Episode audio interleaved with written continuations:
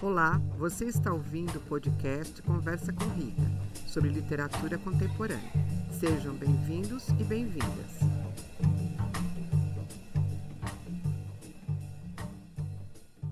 Então, olá para vocês que estão aqui no dia 13 de junho de 2022. Hoje à noite temos mais uma conversa com Rita para debater e discutir o livro O Último Voo do Flamingo, de Mia Couto. Para quem está nos assistindo pela primeira vez, esse é um projeto, né, um círculo de leitura cujo objetivo é compartilhar experiências de leitura literária. Não tem finalidade de fazer análises mais aprofundadas ou fundamentadas em uma teoria.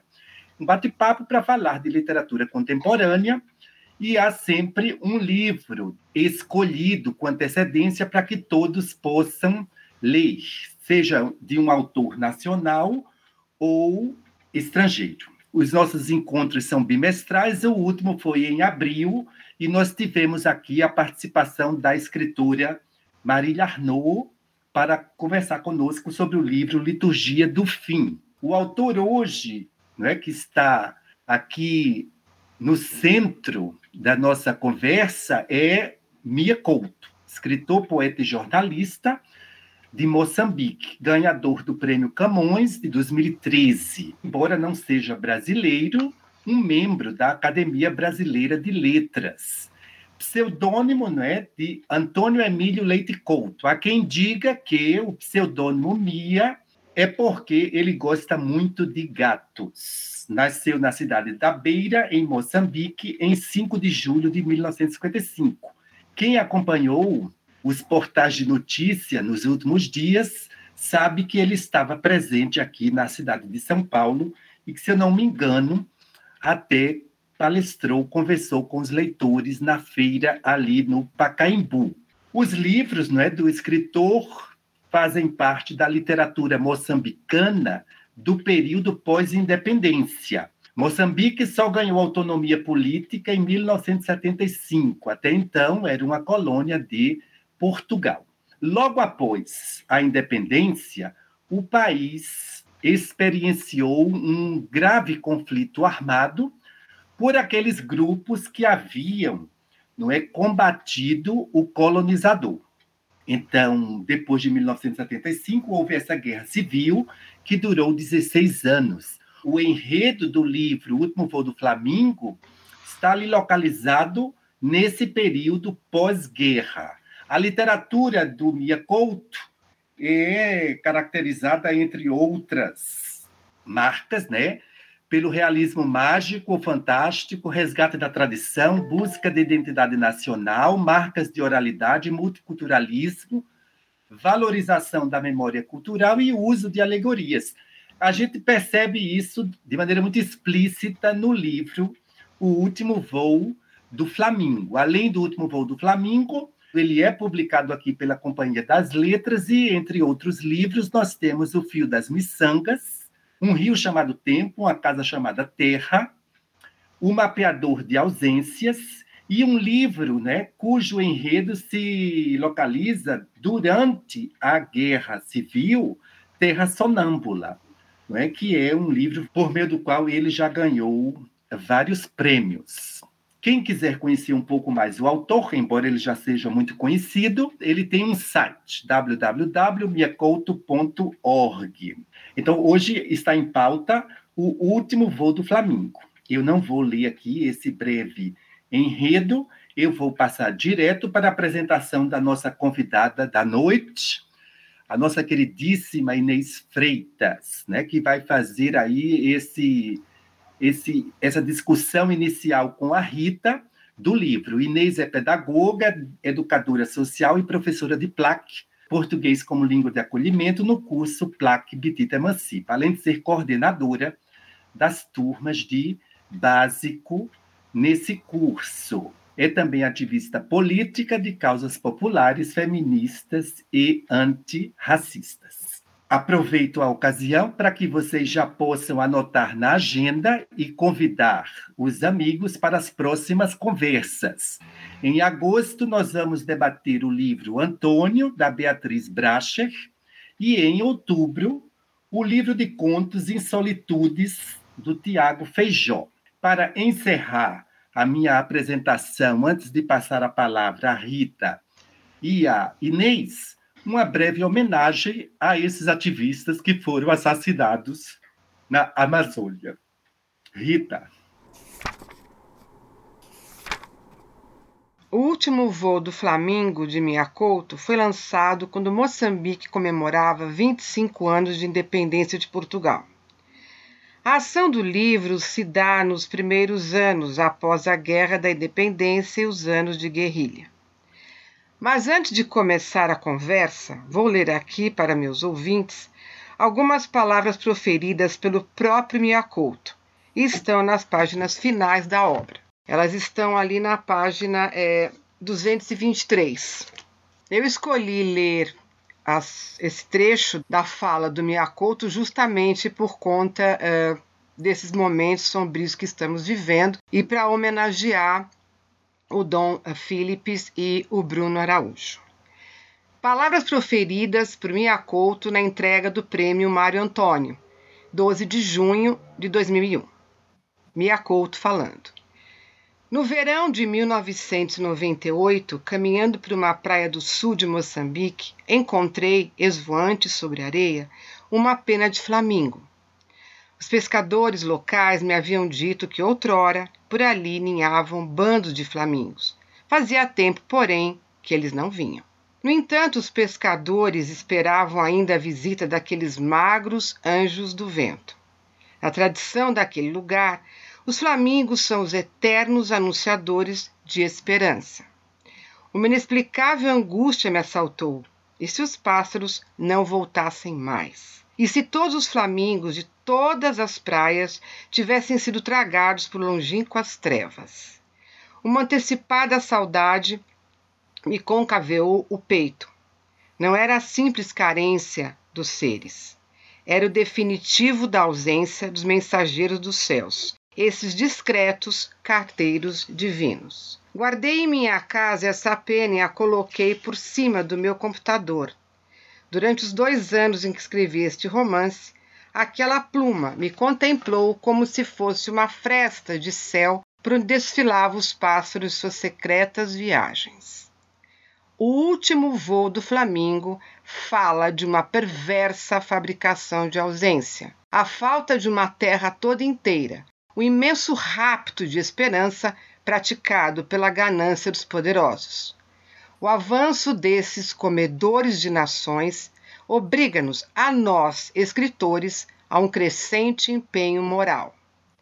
Contra a indecência dos que enriquecem à custa de tudo e de todos, contra os que têm as mãos manchadas de sangue, contra a mentira, o crime e o medo, contra tudo isso se deve erguer a palavra dos escritores. Esse compromisso para com a minha terra e o meu tempo guiou não apenas este livro, como os romances anteriores. Em todos eles me confrontei com os mesmos demônios e entendi inventar o mesmo território de afeto, onde seja possível refazer crenças e reparar o rasgão de luto em nossas vidas. Então, o Conversa com Rita compactua disso, compactua com isso. De novo, vou repetir aqui. Contra a indecência dos que enriquecem à custa de tudo e de todos, contra os que têm nas mãos manchadas de sangue, contra a mentira, o crime e o medo. Contra tudo isso se deve erguer a palavra dos escritores, e que precisa chegar nos leitores. E do que fala essa grandiosa obra, esse grandioso livro? O livro é uma crítica ao colonialismo, fala dos estragos e conflitos após a Guerra da Independência e os anos de guerrilha. Miyakoto nos conta a história de uma nação bastante agredida, mas faz isso com poesia e inventivo trabalho com a linguagem. São 20 capítulos e 225 páginas. Cada capítulo começa como epígrafe. Gosto bastante da epígrafe do capítulo 11 e leio aqui. O título do capítulo se chama O Primeiro Culpado e diz o seguinte: a epígrafe. As ruínas de uma nação começam no lar do pequeno cidadão. Provérbio africano.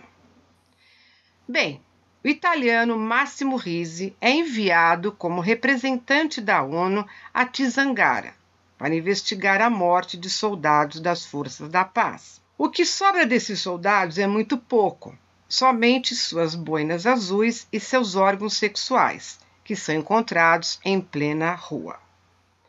Apesar de falar e entender português, Máximo Risi percebe que não compreende a realidade de Tizangara. Assim, o administrador Estevan Jonas nomeia um tradutor oficial, um rapaz negro.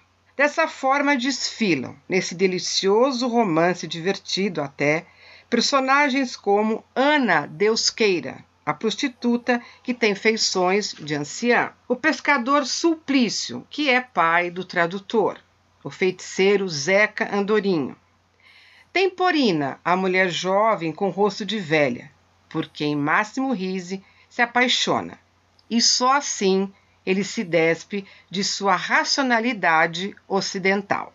O corrupto administrador Stephen Jonas, entre outros. Miyakoto sempre foi atento às questões políticas de seu país. Ele trabalha com muito respeito às tradições locais e mostra a interferência estrangeira em assuntos que só dizem respeito à sua própria nação. Na sala das personagens temos contato com a tradição oral de um povo. Não é à toa que Miyakoto é um dos autores de língua portuguesa mais influentes da nossa contemporaneidade. Agora, como sempre faço, vou deixar que a obra fale por ela mesma. Ou melhor, deixar que o narrador nos conte um pouco sobre essas misteriosas mortes em Tizangara. Então eu vou aqui para a página 15, que é bem uh, no comecinho do romance. Então, abre aspas aqui. Nu e cru, eis o fato. Apareceu um pênis decepado em plena estrada nacional, à entrada da vila de Tizangara. Era um sexo avulso e avultado. Os habitantes relempejaram-se em face do achado. Vieram todos, de todo lado. Uma roda de gente que se engordou em redor da coisa. Também eu me cheguei, parado nas fileiras, mais traseiras, mais posto que exposto. Avisado estou, atrás é onde melhor se vê e menos se é visto. Certo é o ditado: se a agulha cai no poço, muitos se espreitam, mas poucos descem a buscá-la. Esse trecho aqui já mostra né, um, um, lado até um pouco divertido do, do livro, que vai aparecer o livro tem uma crítica social muito forte, mas é um dos raros livros em que o Miyakoto mantém um certo humor. Bom, uma das tentativas né, de descobrir a quem pertence esse, esse pênis, né, sexo avulso aí, é justamente convocar a prostituta Ana Deusqueira e para ver se ela consegue reconhecer a quem pertence esse sexo, né? Então, ele, ela é convocada para isso. E é muito interessante como ela reage. Então, na página 29, ficamos sabendo o que vai acontecer é, quando Ana Deusqueira é convocada. Ana Deusqueira a tudo respondia, em verbo e gesto. Olhos postos no italiano. Depois do inquérito, ela se aproximou de Máximo Risi e lhe segredou no ouvido. O que ela disse, ninguém sabe. O povo só viu o branco ficar vermelho e voltar a enlivedecer, cara pendurada no rosto. Depois a prostituta deu as costas à delegação e aproximou-se do polêmico achado no chão da estrada. Mirou o órgão desfigurado, tombado como um verme flácido. Joelhou-se e, com um pauzinho, revirou o hífen carnal. Em volta de Ana Deusqueira se formou um círculo, olhos de ansiosa expectativa, impôs-se silêncio, até que o chefe da polícia local inquiriu: Cortaram esta coisa do homem ou vice-versa?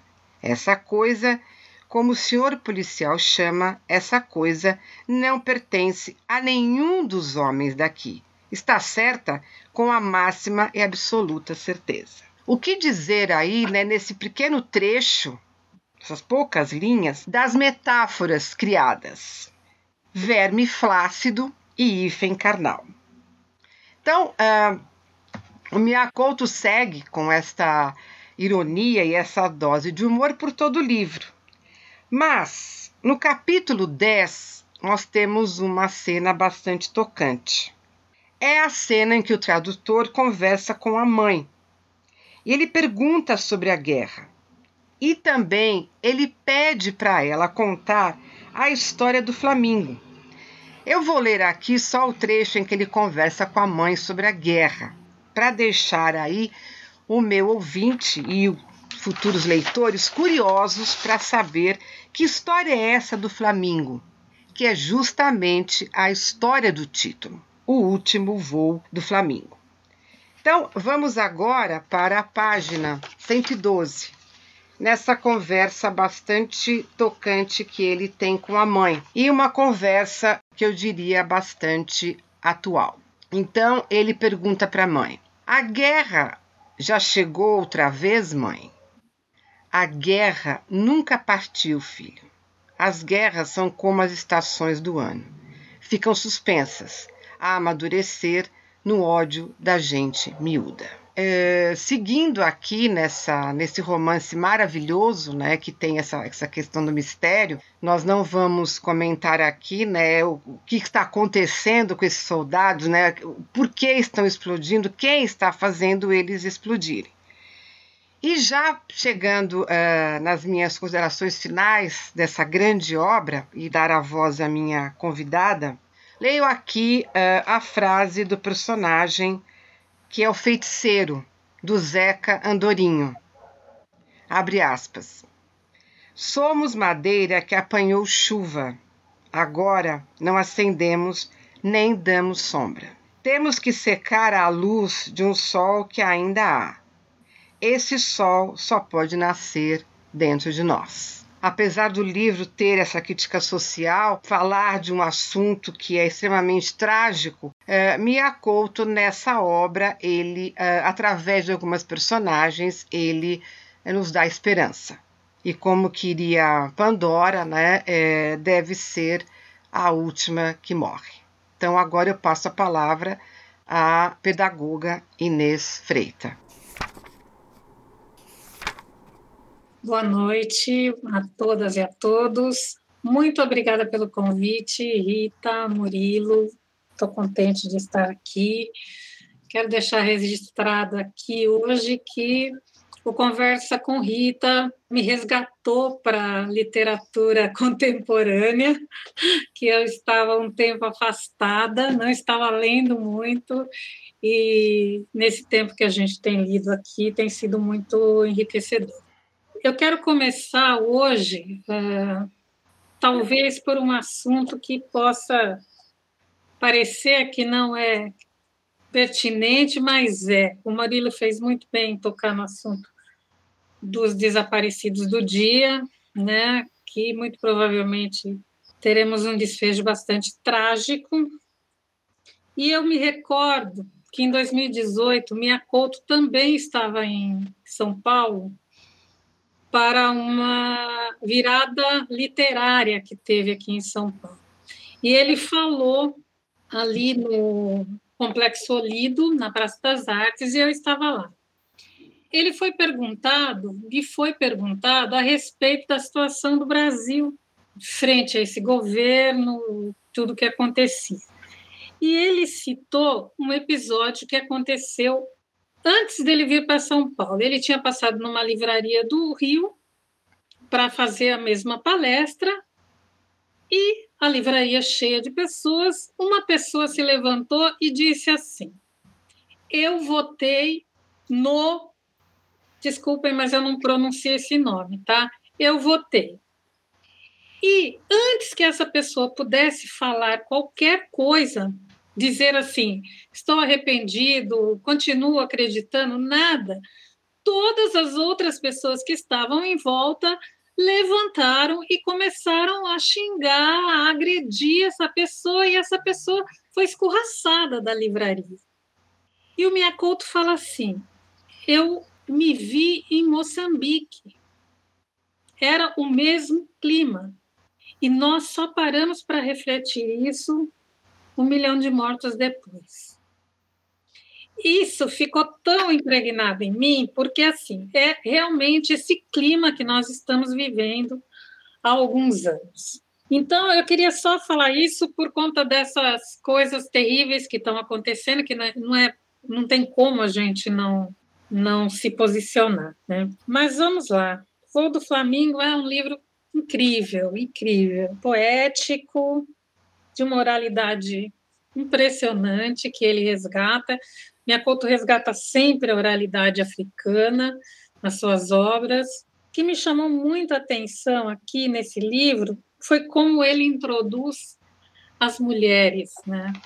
Existiu um movimento das mulheres da etnia Macu, em Moçambique, que foi um movimento que muito eh, avançado para a época, né? Porque foi mais ou menos entre os anos 30 e 50, então foi antes, inclusive, da, daqueles movimentos feministas, né, de, de, queimar o sutiã e tudo, e eram mulheres que já reivindicavam é, liberdade sexual, é, controle econômico, várias coisas, participação política, além do da participação das mulheres no próprio movimento de independência de Moçambique, né? Então, assim, contextualizando a África como um todo, né, que ela é um, um, um, continente que acaba tendo uma presença feminina muito grande, que os homens saem, né, saem, me chamou muito a atenção essas três personagens, né, a Ana Deusqueira, prostituta, a Temporina e a Dona Hermine, que é a esposa do administrador. Né? Então, antes de falar um pouquinho aqui delas, eu queria ler um trechinho de um capítulo do livro do Franz Fanon, tá? que se chama Pele Negra, Pele Negra em Máscaras Brancas. No capítulo que se chama O Negro e a Linguagem, ele diz assim: atribuímos uma importância fundamental ao fenômeno da linguagem. Falar é estar em condições de empregar uma certa sintaxe, possuir a morfologia de tal ou qual língua, mas é, sobretudo, assumir uma cultura, suportar o peso de uma civilização. Então, assim, é, eu parto daqui porque, assim, essas mulheres e todo o livro, todos os personagens, eles falam por parábolas, por metáforas todo o tempo, né? Eles vão levando você a não só tentar descobrir o mistério, mas também entender aquela civilização, o peso que o colonialismo teve naquela civilização. Isso permeia todo o livro. Né? Então, eu queria pegar um trechinho aqui, que é quando o tradutor fica sabendo né, que ele vai ser o tradutor do italiano. Então, primeiro, é, na página 16, ele diz assim: é, Sobrei para ali sozinho com um estranho pressentimento. Em minha alma, um espinho me magoava. Eu, a dizer, retirava o fel do vinagre. Aquilo não era ainda o sucedimento, mas os preparativos de sua chegada. Quando o silêncio clareia, é que se escutam os escuros presságios. Foi nesse momento que me surpreendeu a voz esbaforida. Está a ser chamado. Chamado eu? Então aí ele é chamado para ser o acompanhante do italiano, que é o representante, né, capacete azul, né, da ONU, para descobrir o mistério, né, das explosões que desaparecem com os soldados e só sobra esse pênis né, que fica ali e ninguém sabe o que aconteceu. Então, é, está a ser chamado por Sua Excelência. Sua Excelência era o administrador. Ordem daquelas não se duvida. Ouvimos, calamos e fazemos de conta que, calados, obedecemos. Nem vale a pena invocar ousadia. Existe um alguém a quem primeiro nascem os dentes e só depois os lábios? Quanto mais um lugar é pequenino, maior é o tamanho da obediência. Eu achei sensacional, porque isso aqui é a resistência do povo africano, e a gente pode tra trazer isso para cá também, é a resistência dos escravizados. Então, assim, você obedece, você tudo bem, é para fazer isso? Eu faço, mas eu não faço, eu faço de outra maneira. Eu busco uma forma de é, subverter essa dominação. Isso fica muito claro no, no, no decorrer do livro, com a própria Deusqueira, com a própria mulher do administrador. Né? É, e, sobretudo, com o Simplício, com o pai, né? que ele é o que mais subverte, que ele que larga tudo, ele que vai. Então, assim, é, perpassa, ao mesmo tempo que tem esse peso do colonialismo, né? que, o, que o livro demonstra todo o tempo, também tem essas subversões, que é isso que vai mantendo a cultura do local. Né? É isso que vai mantendo as tradições que eles, é, por motivo da colonização, da guerra e de tudo mais, são obrigados, de uma certa maneira, a não cumprir. É, a colonização ela chega para acabar com aquela cultura, para impor uma outra cultura. Né? Então, o livro, ele, eu achei sensacional essa parte nesse sentido. Já mais adiante, a propósito da guerra e da colonização, né? É muito claro que a presença do italiano é incômoda, tanto para o próprio local como para ele mesmo. Ele está o tempo todo incomodado, né? ele não entende o que as pessoas falam, ele não entende as parábolas, ele não entende como aquelas pessoas vivem. É incrível assim porque tem uma pessoa, que no caso é o tradutor, que vai tentar fazer essa ponte, né? que é construir essa ligação entre a civilização que eles vivem e esse que está chegando, e ele tem muito boa vontade, né? Ele tem muito boa vontade para fazer isso todo o tempo. E em um determinado momento, eh, na página 154, tem esse trecho, que é, na verdade, assim: o que fizeram esses brancos foi ocuparem-nos. Não foi só a terra, ocuparam-nos a nós acamparam no meio das nossas cabeças. Somos madeira que apanhou chuva. Agora não acendemos nem damos sombra. Temos que secar a luz de um sol que ainda não há. Esse sol só pode nascer dentro de nós. Está me seguindo completo. Esse é o pai do tradutor falando, né? É o Simplício falando que perpassa no livro é essa coisa da colonização que chega, que destrói uma cultura e que ela tem que ser reconstruída com aquilo que ficou. O Simplício ele é a condensação do passado e a projeção do futuro, que é essa esperança que a Rita fala, né? Porque assim, ele não desiste. Ele não desiste, mas ele também não esquece o que passou, ele não esquece quem ele era ele sabe essa madeira que tomou chuva e que não vai mais ser igual ao que era antes, né? Mesmo que ela seque, só vai poder construir alguma coisa a partir daquilo que tem dentro, ou seja, a partir daquilo que era a cultura deles, né? Desse resgate cultural. Então o livro vai levando, eu acho que assim, ele é muito divertido mesmo, tem passagens extremamente divertidas, né, para dar spoiler, né? Mas assim, é, é, é, muito interessante a forma como ele constrói esse mistério, né? E aí eu volto para as mulheres porque para mim ficou muito claro o papel delas na, no capítulo 7, né, onde a Deus queira, porque todos acham que a Deus queira que sabe, né, quem foi, quem é, quem está explodindo. Então ela é chamada para depor. Cada capítulo tem essas falas, essas, né, essas lendas locais. Diz assim: Tenho saudades de minha casa, lá na Itália. Também eu gostava de ter um lugarzinho meu onde pudesse chegar e me aconchegar. Não tem, Ana? Não tenho. Não temos. Todas nós, as mulheres. Como não? Vocês, homens, vêm para casa. Nós somos a casa.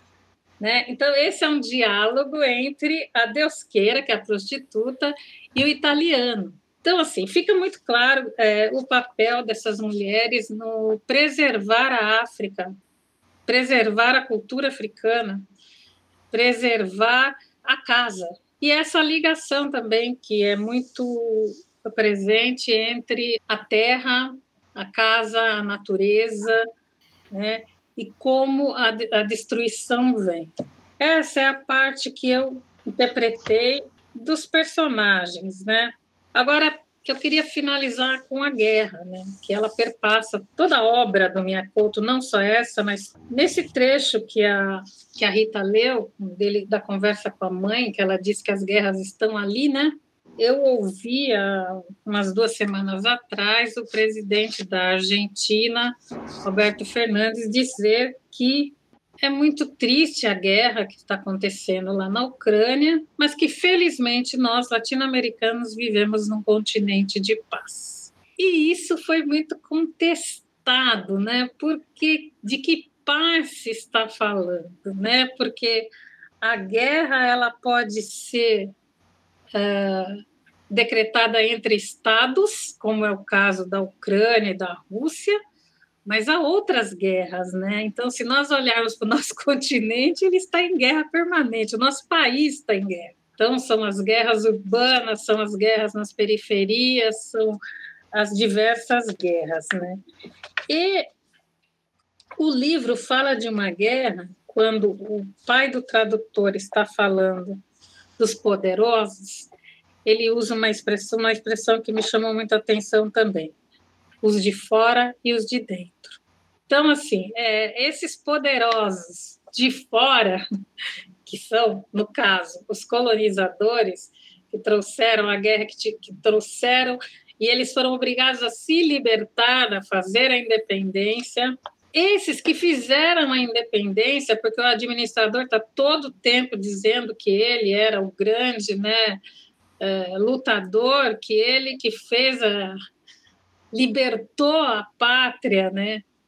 Esses passaram a fazer a guerra interna, né? Eles passaram a ser os opressores. E aí a gente, a, a cabeça, pelo menos a minha, faz uma viagem. Você vai lá no Revolução dos Bichos. São muitas nuances e essa fala da mãe do personagem, né, é, é, muito forte porque é isso mesmo, né? A guerra ela tá aí, ela perpassa a vida em diversas, em diversas instâncias, desde as guerras uh, das milícias, do narcotráfico, da polícia, então, assim, uh, e dos estados, né? E apesar disso, as pessoas resistem. As pessoas, a resistência contra a guerra para preservar a vida, a história e essa civilização, né, que cada um traz dentro de si, é uma coisa que ninguém tira do ser humano. Então tem os de dentro, tem os de fora, mas tem os que resistem, né? E eu acho que o livro ele, sobretudo no final, que eu não vou ler aqui porque senão eu vou contar, mas é, é muito linda a metáfora final do livro que é, é realmente de esperança e de esperançar, né? Que eu gosto muito de dizer lá do nosso querido Freire, esperançar que é um movimento, não é só ficar esperando, né? Eu espero que todos gostem do livro, eu espero que todos atentem para essas mulheres incríveis que estão no livro, porque realmente é, não dá para falar muita coisa, senão a gente conta. e é muito bonito saber que, mesmo mulheres que às vezes parecem estarem lá dos opostos, se ajudam, né? Quando realmente elas percebem que existe um movimento maior, que no caso é o patriarcado, que também está muito presente no livro, que é contra elas, isso, não? Eu espero que a gente também possa sair disso que nós estamos, da nossa guerra interna, dos de dentro, que nós estamos em guerra com os de dentro, né? em breve. Você ouviu Conversa com Rita. Obrigada e até a próxima.